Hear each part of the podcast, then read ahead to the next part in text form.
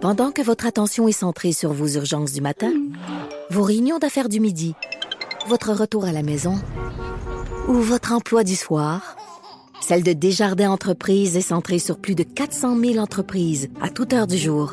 Grâce à notre connaissance des secteurs d'activité et à notre accompagnement spécialisé, nous aidons les entrepreneurs à relever chaque défi pour qu'ils puissent rester centrés sur ce qui compte, le développement de leur entreprise. C'est 23. Patrick Lagacé en accéléré. Les meilleurs moments du Québec maintenant en moins de 60 minutes. On a beaucoup d'enjeux au Québec avec l'accès au système de santé pour beaucoup de gens. La seule porte d'accès, c'est euh, la salle d'urgence. Et là, ben, écoutez, euh, le ministre Dubé a présenté un plan cette semaine et une façon de ne pas engorger euh, les salles d'urgence, c'est que les gens aient des options, que, que la porte d'urgence, que, que l'urgence ne soit pas la seule porte d'entrée euh, pour se faire soigner dans le bout de Saint, à Saint-Jean-sur-Richelieu, il y a un, il y a quelque chose qui fonctionnait très très bien. Il s'agit d'une clinique, d'un GMF là, qui avait euh, une entente pour euh, accueillir des patients en, en, dans, dans, ce qu'on appelle le sans rendez-vous. Ça fonctionnait bien et ben ça ne fonctionnera plus à partir du 31 mars prochain. On accueille Dr Joël Bertrand Beauvais, les présidente du centre Midi Soleil. Docteur Bertrand Beauvais, bonjour. Bonjour. Donc là, expliquez aux gens comment ça fonctionnait le sans rendez-vous. Comment ça fonctionne le sans rendez-vous chez vous? Donc, dans le fond, nous, on est une clinique réseau. Donc, comme les autres cliniques de réseau de la région, puis les autres cliniques de réseau, en fait, euh, au Québec, on accueille 20 000 patients par année, donc 20 000 visites par année de patients qui sont pas inscrits chez nous. Donc, c'est vraiment des patients pour des urgences mineures qui viennent à notre clinique, soit qui n'ont pas de médecin de famille ou qui ont un médecin de famille qui est pas disponible et qui n'est pas ce médecin de famille-là, qui n'est pas chez nous. Donc, on recevait des patients qui venaient via Bonjour Santé, mais aussi beaucoup, beaucoup de P4, P5 de l'hôpital du Haut-Richelieu. P4, P5, là, pour situer les gens, ça, c'est des cas, qui, des gens qui doivent être vus, mais c'est pas urgent, c'est ça? Exactement. Des gens qui se présentent à l'urgence de l'hôpital, qui ont une condition de santé qui doit être vue dans la journée ou le lendemain, mais qui n'est pas une urgence immédiate. À ce moment-là, l'infirmière au triage peut leur donner un rendez-vous chez nous dans les 24 à 48 heures pour être vue par un médecin à la clinique ici. Et combien de personnes par année comme ça vous pouvez voir là sur du sans rendez-vous? Fait en totalité, incluant les P4, P5 de l'urgence, puis tous les autres patients en sans rendez-vous, c'était 20 000 visites par année, notre minimum à atteindre euh, en tant que clinique réseau. En plus de ça, on voyait bien sûr tous nos patients à nous inscrits à des médecins de famille ici, mais vraiment le nombre en sans rendez-vous de clinique réseau, c'était 20 000 visites par année. Donc ça, ça, ça permet, ça permet de délester quels hôpitaux dans votre région? Nous, c'est l'hôpital du Haut-Richelieu, donc c'est l'hôpital de Saint-Jean-sur-Richelieu qui est touché directement parce que notre territoire, c'est vraiment le territoire de Saint-Jean-sur-Richelieu, mais aussi les villes avoisinantes, Chambly, Berville, Maréville, tout ça. Il y a une autre clinique réseau qui est attachée à la clinique à l'hôpital Charlemagne à Longueuil. Donc, eux, ils desservent cette partie-là de la montée régissante. Nous, on est vraiment plus dans le secteur de Saint-Jean-sur-Richelieu. OK, mais tout ça, là, ces mesures-là, ces rendez-vous-là euh, que vous pouvez donner à la dernière minute pour éviter aux gens d'aller à l'urgence, docteur, là, ça, ça va prendre fin le 31 mars prochain. Pourquoi? Oui, malheureusement, ça va prendre fin pour plusieurs raisons. Je voudrais que la raison principale, c'est une raison financière. Nous, on avait, et avant, dans le passé, on avait une entente avec la Fondation Santé de l'hôpital euh, du Haut-Richelieu qui nous donnait des montants d'argent pour réussir à fonctionner, donc pour payer le loyer, le matériel, le personnel, réceptionniste, secrétaire, etc. Cette entente-là s'est terminée en 2021. Suite à ça, euh, on avait vraiment un gros manque à gagner. Donc, malheureusement, on a dû beaucoup, beaucoup augmenter les frais de bureau des médecins qui travaillent chez nous. Ce qui, malheureusement, comme vous le comprenez, fait en sorte qu'on a plus de difficultés à recruter des nouveaux médecins parce que les frais de bureau sont rendus beaucoup plus élevés que la moyenne des cliniques de la région. Et puis, en plus de ça, s'ajoute le départ à la retraite de plusieurs de nos médecins parce que nous, on est dans les dernières années, on était toujours en 12 et 15 médecins au GMF, mais il y a la moitié de, de ces médecins-là qui ont en haut de 60 ans. Donc, on a eu des départs à la retraite l'année dernière. On en a deux autres qui quittent en 2023. Donc, tout ça fait en sorte qu'autant au niveau financier qu'en termes de ressources médicales, de médecins, on n'est plus capable de fournir à la demande. Écoutez, euh, euh, je, je connais pas tout l'écosystème de financement des cliniques comme ça, là, mais qu'une fondation, la Fondation Santé, là, qui est celle de l'hôpital de Saint-Jean-sur-Richelieu, euh, juste le fait qu'elle vous donne une subvention, est-ce que ça indique pas qu'il y a quelque chose d'un peu tordu dans le financement de vos de, des cliniques? C'est clair que le financement des cliniques réseau, à mon avis, est vraiment euh, en dessous de ce que ça devrait être, et ça pour toutes les cliniques réseau du Québec. La différence, c'est que dans plusieurs régions, les cliniques réseau ont beaucoup, beaucoup de médecins. Des fois, ils sont 30 médecins dans la clinique réseau. Des fois, ils ont des urgentologues, 15-20 urgentologues de l'hôpital qui viennent travailler chez eux. Donc, ces cliniques-là, ils ont beaucoup plus de ressources financières parce qu'ils ont beaucoup plus de médecins qui y participent. Nous, on a toujours réussi à fonctionner ici à Saint-Jean-sur-Richelieu, même si on n'était pas beaucoup de médecins à la clinique, parce que justement, on avait une aide externe de la Fondation pendant plusieurs années qui nous a aidés à pouvoir survivre. Ça a été extrêmement apprécié, puis c'était vraiment, je Mm. pense, utile dans la région. Mais c'est clair que si on regarde juste le financement de base des cliniques réseau, le 87 000 par année qui nous est donné du gouvernement, c'est insuffisant. Ça paye à peine nos locaux physiques pour le, le- le médecin et l'infirmière qui travaillent. Je veux dire, ça paye pas le matériel, ça paye pas les employés. Donc, ça revient, c'est sûr, très, très cher pour les médecins qui pratiquent dans ce, dans ce genre de clinique-là. Là, ça a pris, euh, l'entente a pris fin en décembre dernier. Euh, J'imagine que vous avez levé la main, que vous avez, vous avez essayé de trouver euh, d'autres d'autres sources de financement là, au Centre Médisoleil. C'est quoi les genres de réponses que vous avez eues? Exactement. Nous, en fait, on s'est assis avec la Fondation à plusieurs reprises. Pour eux, c'était clair qu'ils pouvaient plus. Il y avait d'autres objectifs, il y avait d'autres projets. Fait que ça, c'était clair qu'avec eux, c'était plus possible. Donc, on a quand même fait des demandes à, à plusieurs places là, au niveau euh, politique, euh, au niveau des, des établissements de santé. On a parlé, on a envoyé des lettres, des courriels au PDG de l'hôpital, à la MRC, aux députés de la région, au- à l'ancien maire, à la nouvelle mairesse.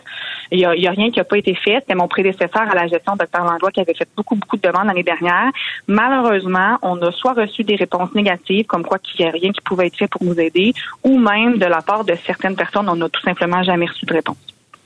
Fait que ces 20 000 personnes-là là, que vous receviez chaque année en sans rendez-vous ou en rendez-vous de dernière seconde, ben elles vont se retrouver principalement à l'hôpital de Saint-Jérôme. C'est Euh, exact. de, de à de Saint-Jean date, sur Richelieu, pardon. Ouais, exactement, l'hôpital du Richelieu, parce que pour le moment, il n'y a pas d'autres cliniques dans la région qui, qui veulent être cliniques réseau à ma connaissance ou qui aimeraient reprendre ce statut-là.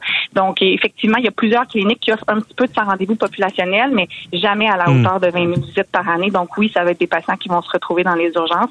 Surtout dans la situation actuelle qu'on parle, comme vous le savez, dans les médias, que les urgences débordent. C'est extrêmement déplorable que des cliniques comme la nôtre aient à fermer. Bonne chance avec ça. C'est un peu triste de voir que quelque chose qui fonctionnait puis qui allégeait un hôpital euh, va être, euh, on va tirer la plug là-dessus au mois de mars prochain. Exactement. Merci beaucoup, docteur Bertrand Bovet. Merci à vous. Bonne soirée. C'était Joël euh, Bertrand Bovet, médecin, président du Centre Médisoleil à Saint-Jean-sur-Richelieu.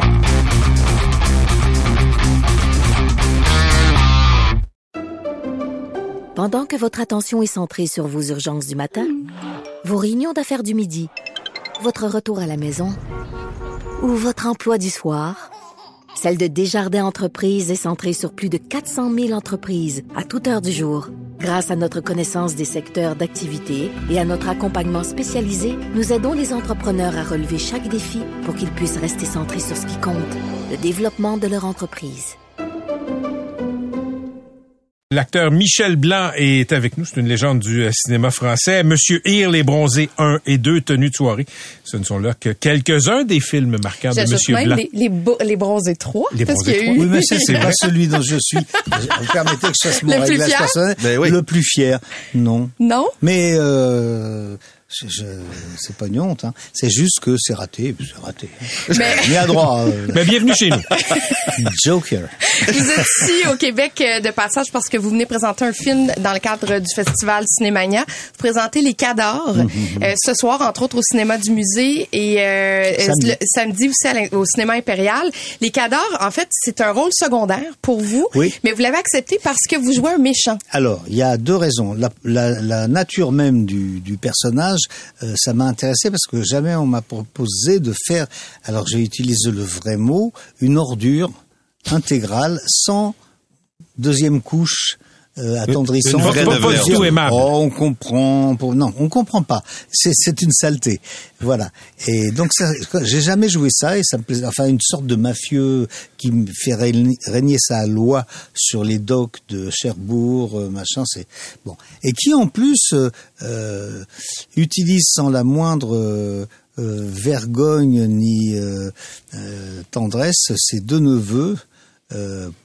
Enfin, surtout un, parce que l'autre se rebelle beaucoup euh, pour faire ces, ces, ces espèces de de magouilles. De passages de magouilles euh, frauduleuses, de passages de, de, de, toutes sortes de choses. Ça va de la voiture à la, à la, à la drogue, euh, voilà. Un pas fin, qu'on dit ici. Bah, c'est pas un bien grand honneur.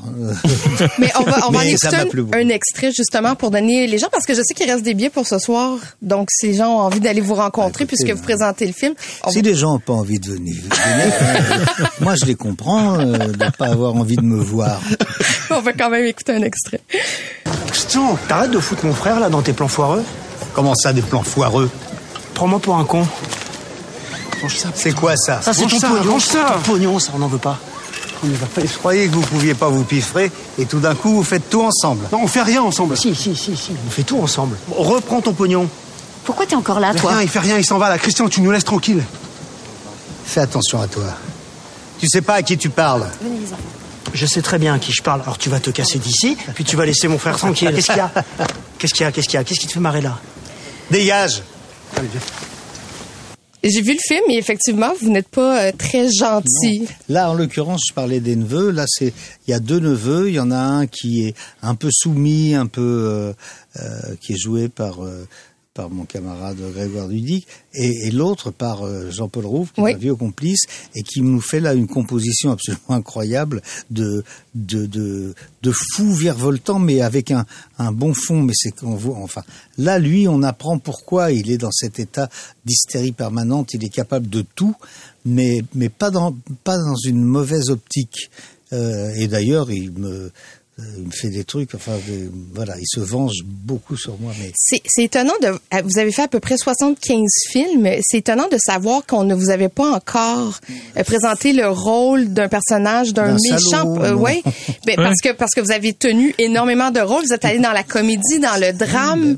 Est-ce que vous avez l'impression que vous avez euh, vous avez une carrière accomplie? Vous avez joué tout ce que vous avez Ouais, voulu jouer? que non, sinon j'arrête, je rentre et je me tue.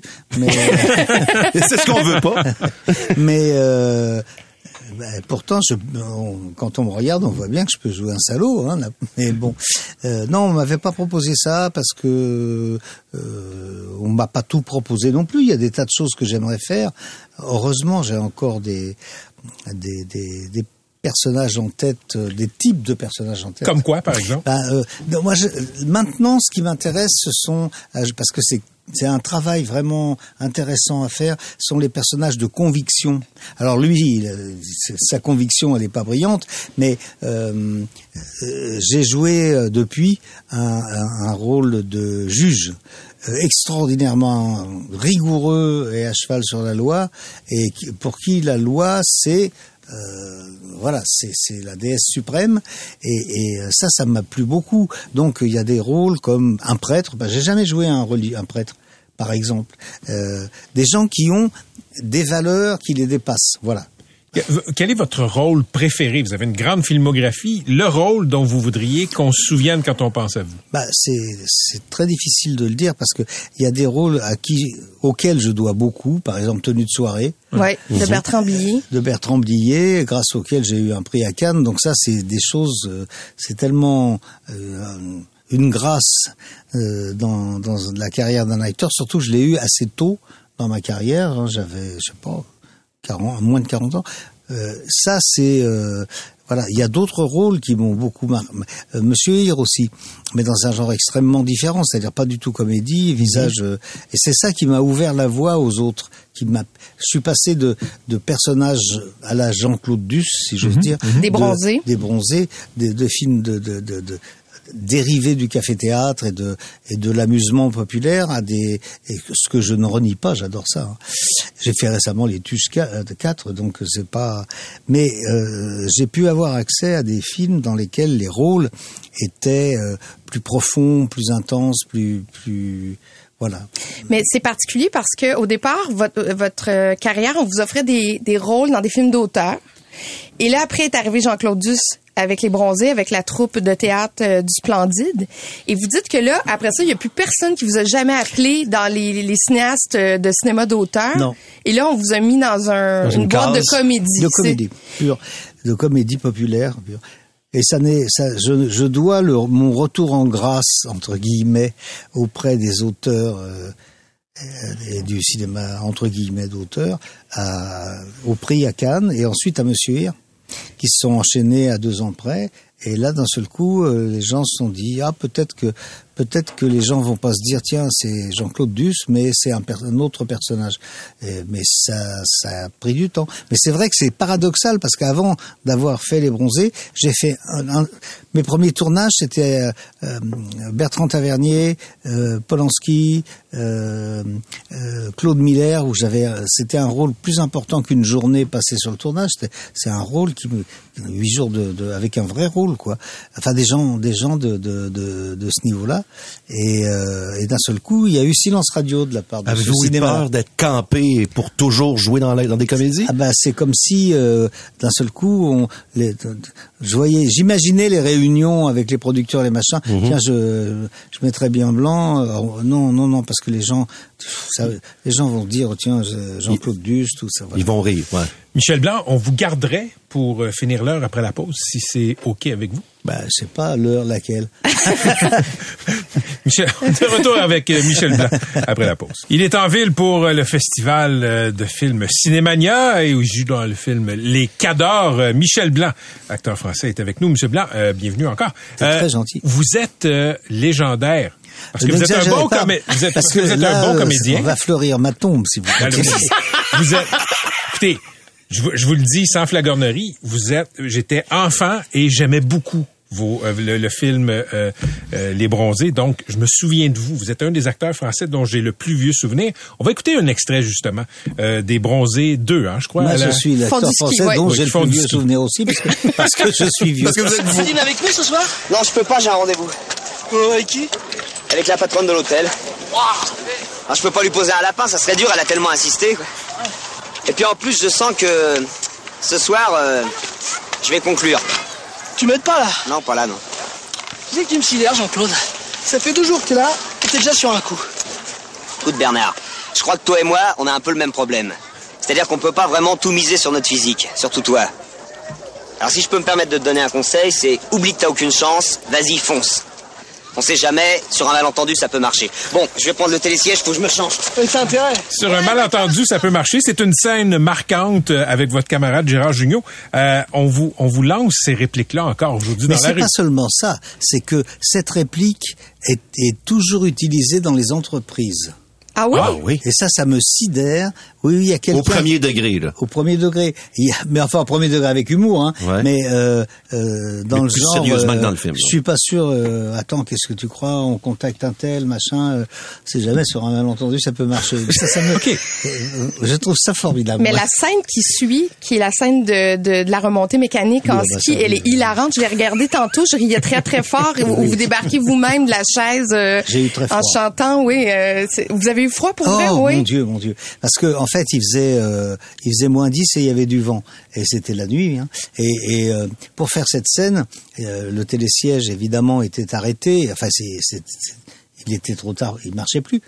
Et il fallait faire l'arrivée. Pour faire l'arrivée, il faut, quand on recommence, Faut faut remonter. remonter tout en haut. Et je remontais tout en haut du télésiège, qui était quand même un petit peu haut.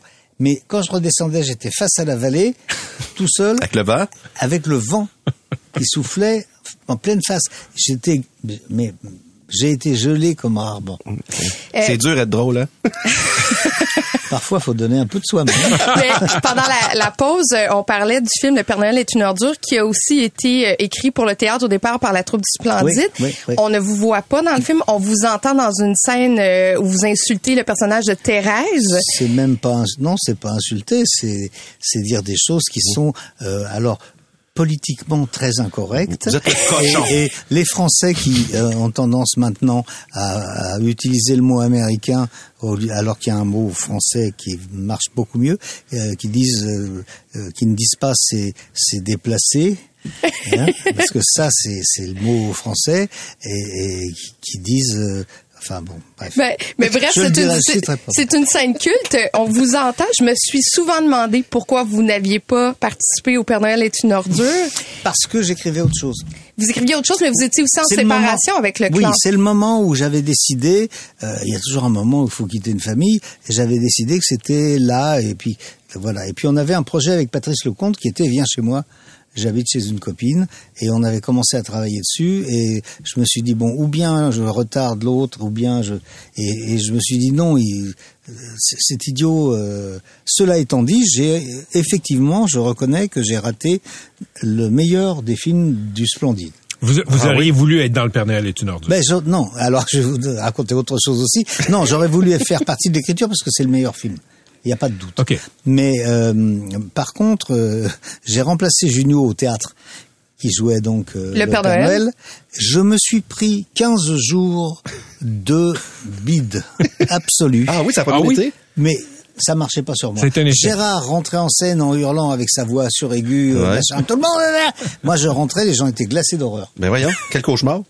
Ah, c'était horrible. Alors, c'est peut-être une bonne chose. Oui, Ah, non, mais c'est parce que moi, c'était premier degré. Il croyait vraiment que j'allais tuer les gens. Alors Gérard, il a toujours, Gérard, il a toujours cette espèce de décalage euh, bonhomme qui fait qu'on on sait qu'il sera pas dangereux et, et, et fait rire, quoi. Et ça, je savais pas le faire. Il nous reste à peine une minute, mais je sais que vous avez réalisé Au cinq revoir. films. Grosse, grosse fatigue. Marche à l'ombre, ce sont des films que j'ai particulièrement aimés. Est-ce que vous allez réaliser encore? Qui sait? J'attends un sujet. Je ne pas pour l'instant de sujet personnel. Euh, et puis j'ai pas confiance en moi. Alors j'aime bien trouver un, un bouquin qu'on me dise tiens, ce lis, lis ça, c'est bien, il y a une histoire formidable, etc. Mais c'est pas dans la littérature française parce qu'en France on fait de la littérature. euh, les Anglo-Saxons écrivent des histoires et moi j'ai besoin d'histoires, donc je lis des bouquins anglo-saxons plutôt pour trouver un OK, il y sujet. a une distinction pour vous. Donc, pour notre plus grand plaisir, Michel Blanc prendra jamais sa retraite. J'aimerais pas. Ben, je vous, je vous le souhaite. Je- ben, Jouer jusqu'à 110 ans. Euh, oui, comme Pierre Soulages, euh, 102 ans, euh, les dernières peintures. Euh, en tout cas, euh, traîner après, mon... Bon. À suivre. Michel aimerait Blanc, bien vous revoir. Michel Blanc, c'est un grand plaisir, un grand privilège Merci. de vous avoir reçu. Merci et euh, bon séjour à Montréal. Michel Blanc, qui est euh, à Montréal pour le film Les Cadors. À Cinémania. Ce soir, vous pouvez le voir au cinéma du musée, samedi au cinéma impérial. Il va présenter euh, le film. Merci beaucoup, Michel Blanc. Merci beaucoup. euh, C'est moi, j'ai été ravi. je me fie à ce qui rentre dans la messagerie. euh, Monsieur Blanc et les Québécois vous aiment beaucoup. Merci encore. J'en suis très heureux.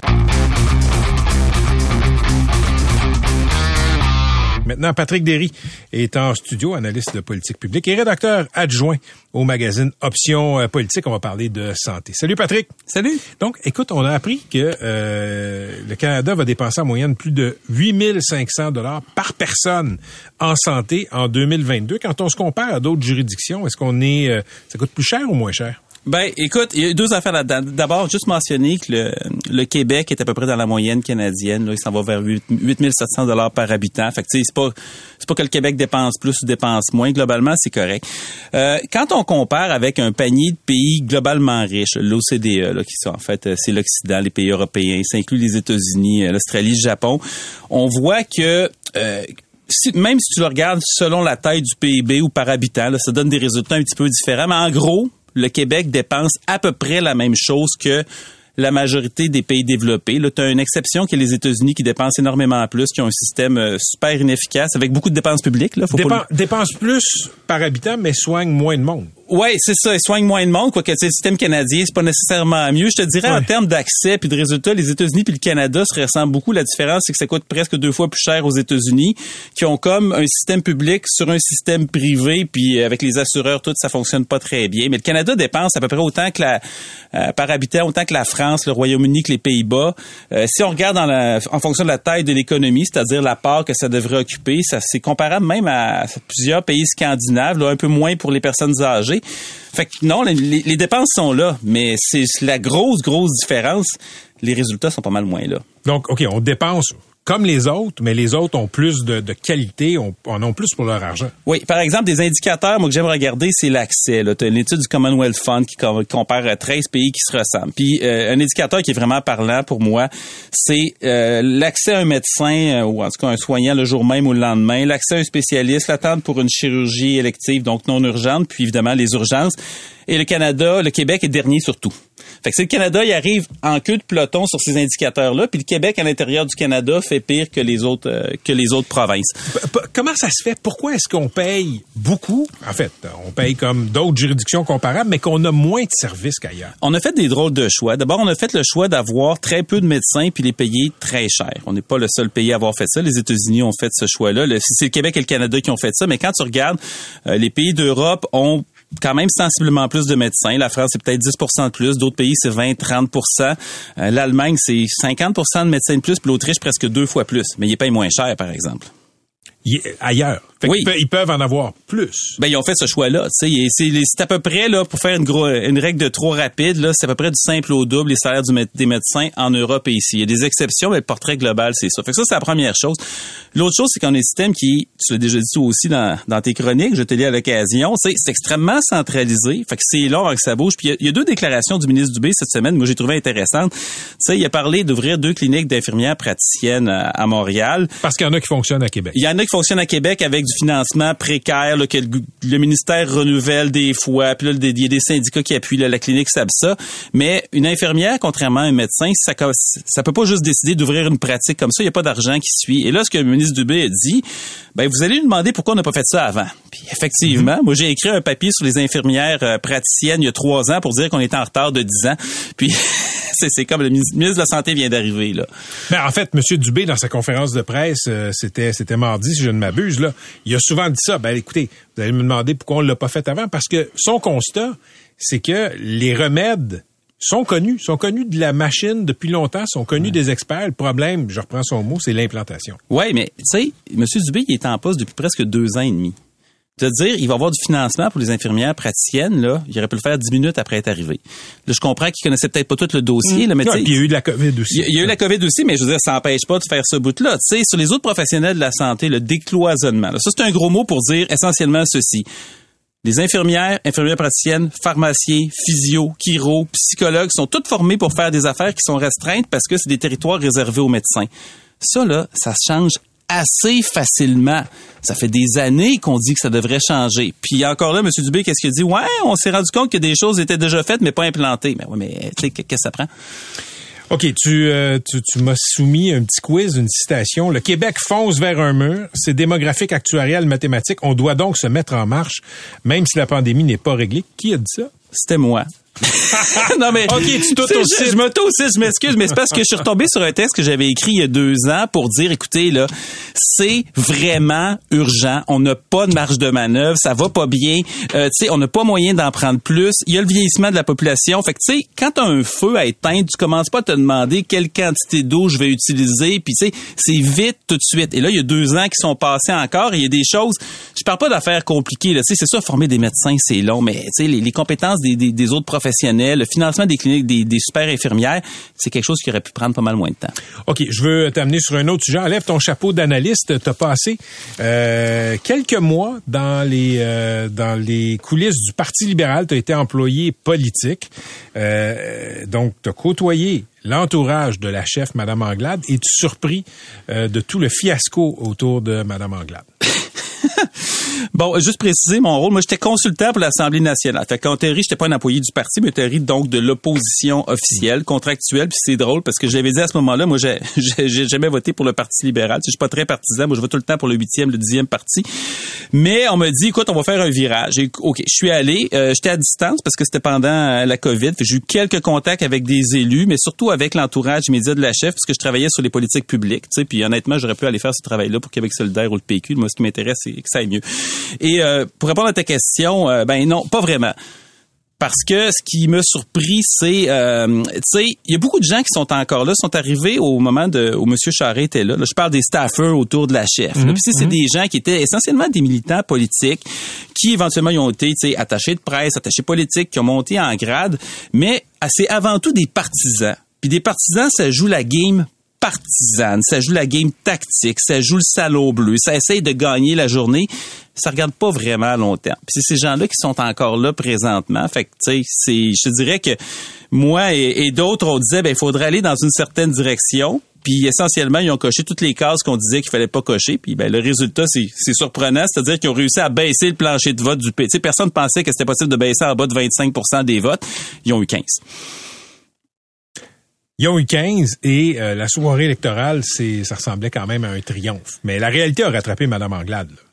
Eh Ben oui. Puis tu sais, c'est sûr qu'elle a une part de responsabilité. Tu sais, Dominique en personne, c'est une personne gentille, intelligente. Moi, je doute pas de son intégrité. Elle est fun, elle est drôle. Tu sais, ça paraît des fois moins en, public. Mais euh, tu sais, des fois, faut que tu, faut que tu prennes des décisions. Puis il faut, faut que tu aies une certaine force de conviction. Puis aussi, tu as la responsabilité de gérer ton équipe et de dire, ben écoutez, on s'en va par là. Et euh, si tu restes assis sur la clôture trop longtemps, ben ça donne un petit peu ça. Là. Merci euh, Patrick Derry. La suite des choses va être intéressante. C'était Patrick Derry, qui est analyste en politique publique et aussi rédacteur adjoint au magazine Options politique. Bonne journée euh, Patrick. À bientôt.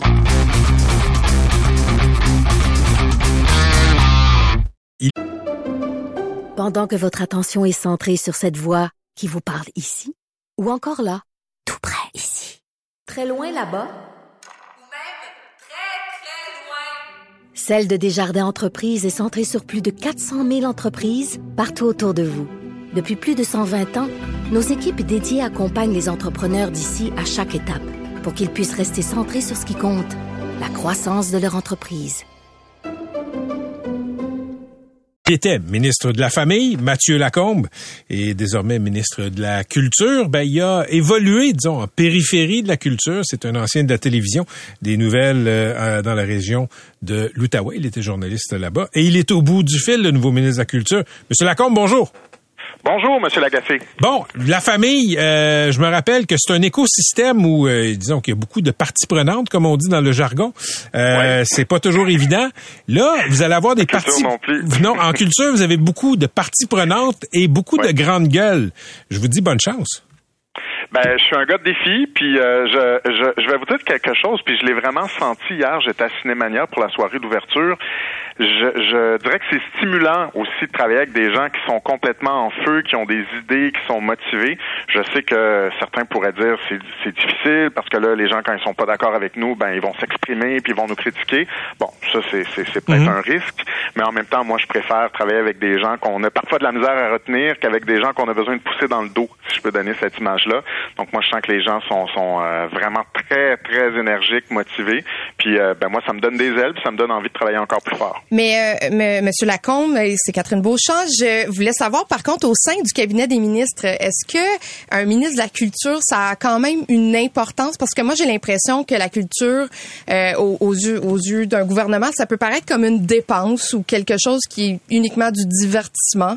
Comment vous allez faire pour défendre la culture au sein de votre propre gouvernement? Ben, je pense que ça dépend des gouvernements. Chaque gouvernement est différent. Ça dépend euh, évidemment du ministre aussi, et ça dépend du premier ministre. Je peux vous dire euh, d'abord qu'on a un premier ministre qui croit à la culture, qui en fait une priorité, qui est lui-même un, un grand amateur de culture, que ce soit la lecture, que ce soit le théâtre. C'est quelqu'un qui, qui fréquente euh, la scène culturelle, qui euh, consomme des produits culturels québécois. Donc ça, c'est une chose. Puis deuxièmement, ben, comme ministre, euh, d'abord j'ai envie d'être à ce ministère-là. Euh, C'était un souhait euh, que, je caressais. Maintenant, je peux relever ce, ce défi-là. Puis j'ai beaucoup d'énergie. Donc, je pense que quand on met tout ça ensemble, ben, ça fait en sorte que oui, les dossiers de culture vont avancer et euh, qu'on va le faire avec la communauté aussi, avec les artisans, avec les artistes. Donc l'idée c'est pas non plus d'arriver en disant ben voici nous on sait comment ça fonctionne, voici nos idées, ce sont les meilleures.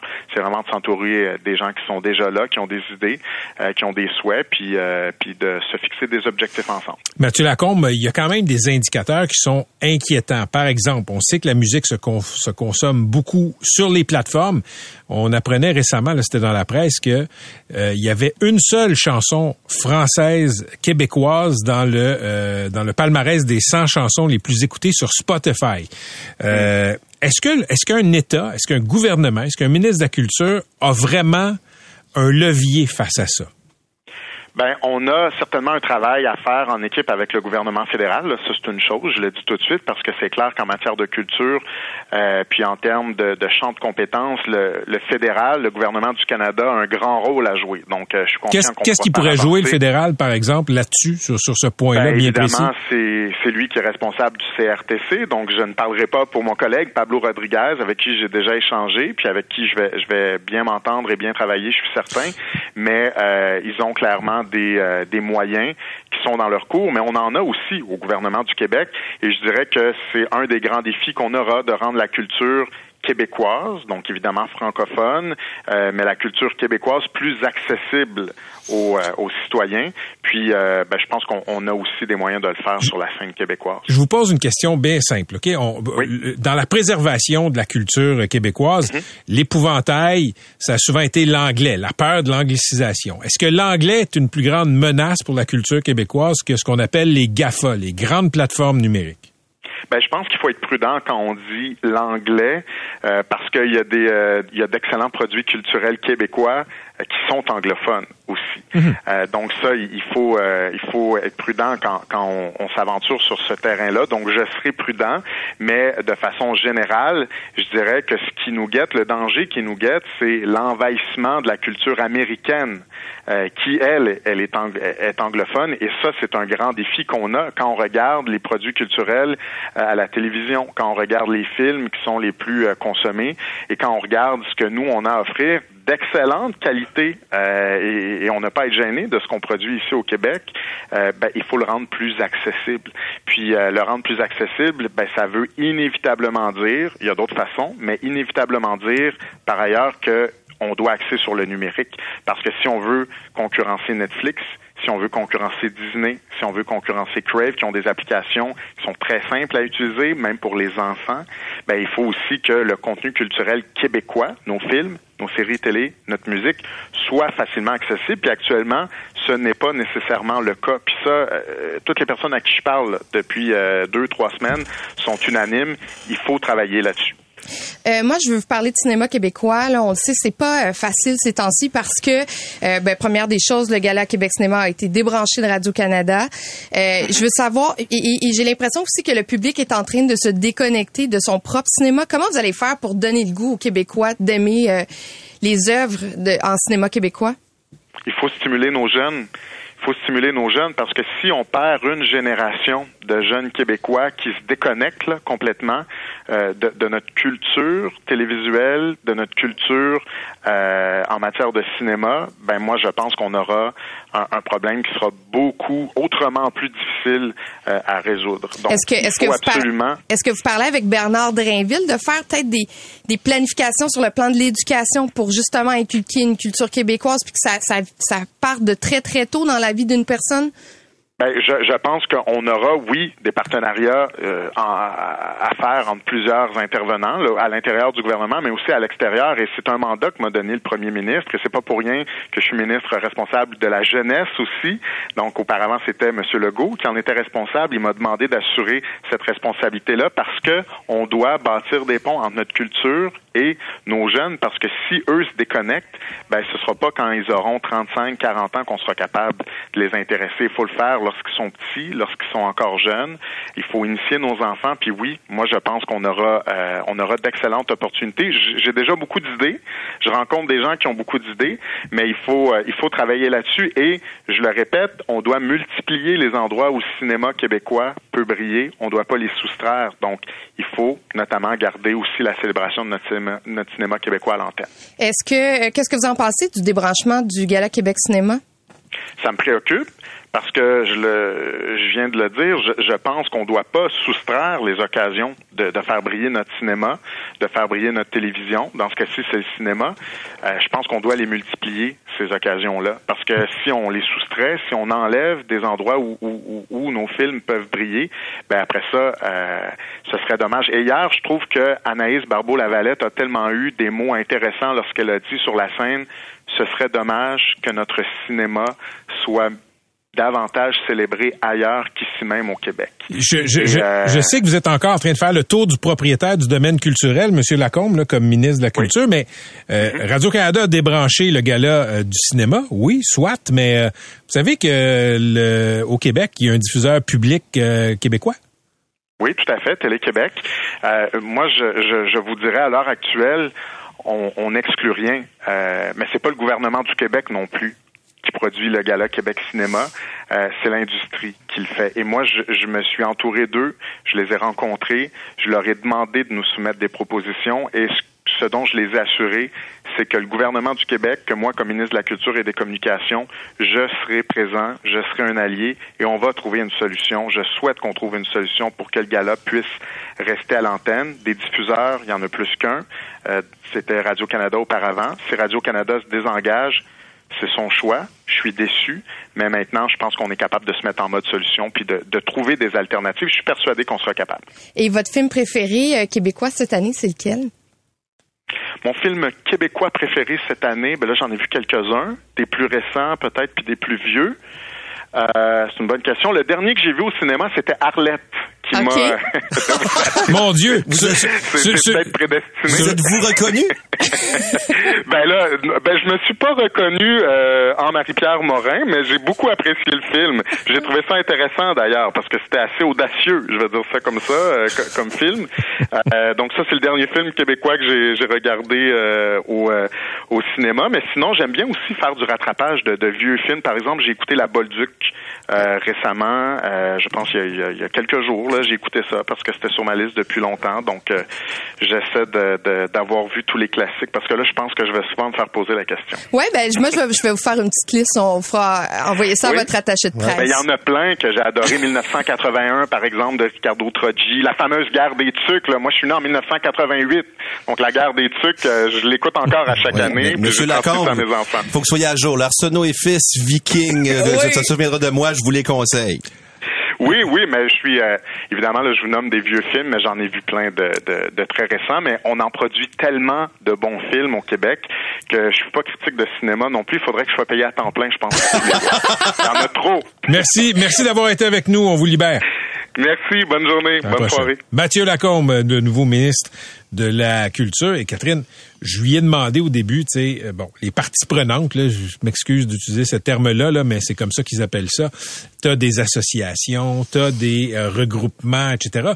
Il y avait ça au ministère de la Famille. Moi, j'ai fait une chronique un jour sur M. Lacombe quand, quand il est arrivé en poste, pas longtemps après, parce que c'est un écosystème avec beaucoup de de- d'acronymes dans, euh, dans les garderies, les CPE, les Ouais. associations euh, privées, publiques. C'est vraiment là, c'est assez, c'est assez complexe.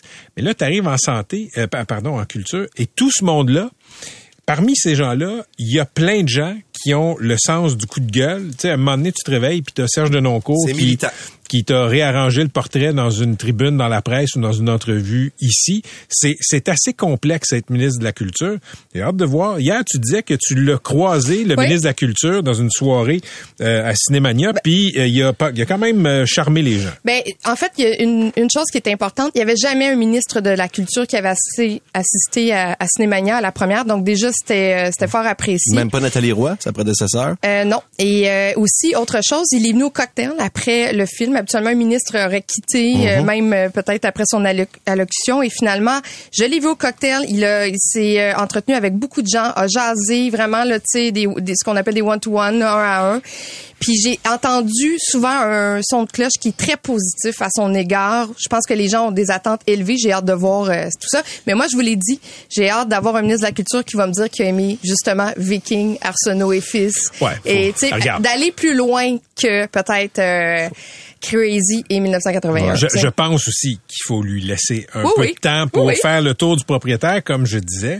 Euh, mais oui, tu as raison. Faut, faut, faut. Mais déjà, Chien Blanc, Ouais. c'est un, tu sais, je veux dire, c'est un film qui est chargé, qui, qui est un film coup de poing. C'est, c'est quand même intéressant de savoir qu'il était là pour la première du film. Tu sais, si t'es ministre des Finances, mettons, je te parle du Nasdaq, t'es assez au courant de quoi tu parles. T'es ministre de la Culture, je veux pas être plate, mais qu'il faut que t'ailles un petit T'as briefing. raison, mais- Faut pas que tu saches, même, faut que la culture assez large que dire en télé en ce moment, ben, les succès, c'est avant le crash et chouchou. C'est plate, mais il faut que tu le saches. Ouais, tu sais. généralement, généralement, puis regarde, on peut dire que c'est un des travers de la politique. Euh, quand tu es ministre des Finances, généralement, tu as œuvré dans les chiffres toute ta vie, ça devient naturellement. Euh, après ça, politicien, t'es assez... Euh, euh, quand t'es ministre de la Culture, généralement, t'arrives pas nécessairement de la culture comme t'arrives de la santé. Tu sais, Il y a une Mhm. tradition de ministre de la Santé qui était médecin, par exemple, ou qui était administrateur. Donnons la chance au courant. Mais c'est un champ de mine, euh, la culture. Mais, quand même. mais j'aime bien ce que j'entends. Je dois le dire, là. Ça, ça, je trouve que c'est quand même positif. Il va sûrement être là dimanche pour le gala de la disque. J'espère, ouais. Puis euh, moi, j'y serai aussi. Fait que je vais. Tu feras un suivi, On va faire un suivi. Côté musical, à cette heure, il connaît ça, Fouki? C'est ça? euh? Fouki qui est, qui est le rappeur Loud, québécois. c'est qui? On va voir. Fouki, le rappeur québécois, qui a placé la seule chanson dans le top 100 des chansons les plus écoutées, la seule chanson Ouais. québécoise francophone dans le top 100 des chansons les plus écoutées sur Spotify. C'est, tu sais, la radio, ça a longtemps été une, une interface pour découvrir notre musique. Aujourd'hui, euh, moins de gens qui écoutent la radio musicale, donc moins de chances de se frotter aux œuvres. Euh, C'est, c'est, c'est quand même, un, c'est quand même un, un gros dilemme, un gros problème pour un peuple comme le nôtre. Euh, merci euh, Catherine, merci MC. Patrick Lagacé en accéléré. C'est 23.